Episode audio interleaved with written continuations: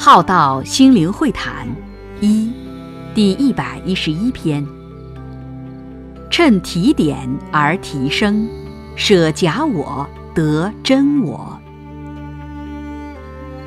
因了解而理解，因理解而接受，因接受而和解，因和解而和谐和谐，因和谐。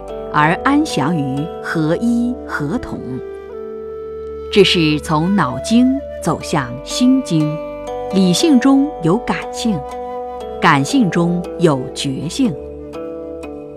亲人与自己人当学生的盲点，若内在对老师的指导与对待，若一心想着老师要体谅学生。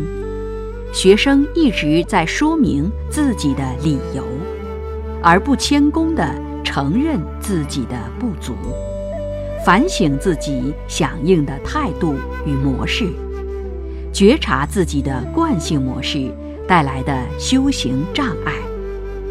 每次在老师的指导与对待时，都加入自己是核心亲密的自己人。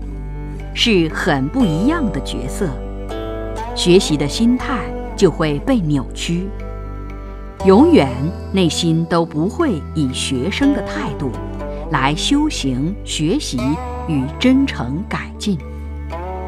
如此一来，诗也无法在你的法缘上真正发挥诗的影响力，学生。也一直没有进入学生的学习与修行状态，如此都在虚耗法缘。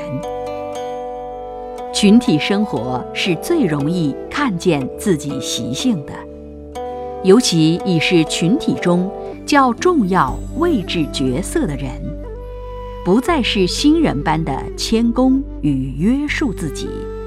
就容易有流露过去的习性，把自己放进团队中，很快就撞出自己的个性。碰撞对待后，你的说与感受就被看出你的认知、想法、观点。放松后，就容易显现出自己的原样貌。此时有没有修行的态度，就知道了。尊师才能重道，能在此法缘中得道。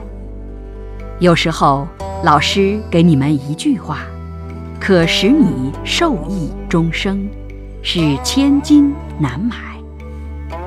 在学道修行中的价值交换是非等价的。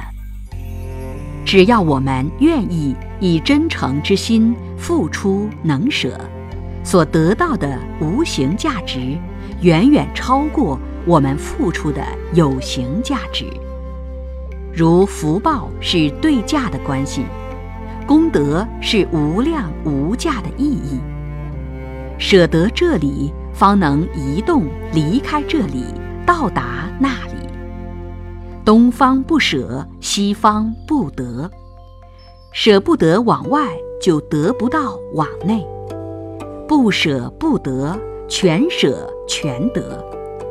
舍得一些人性，恢复一些神性；舍得去除习性，方能得到恢复原本无习性之状态。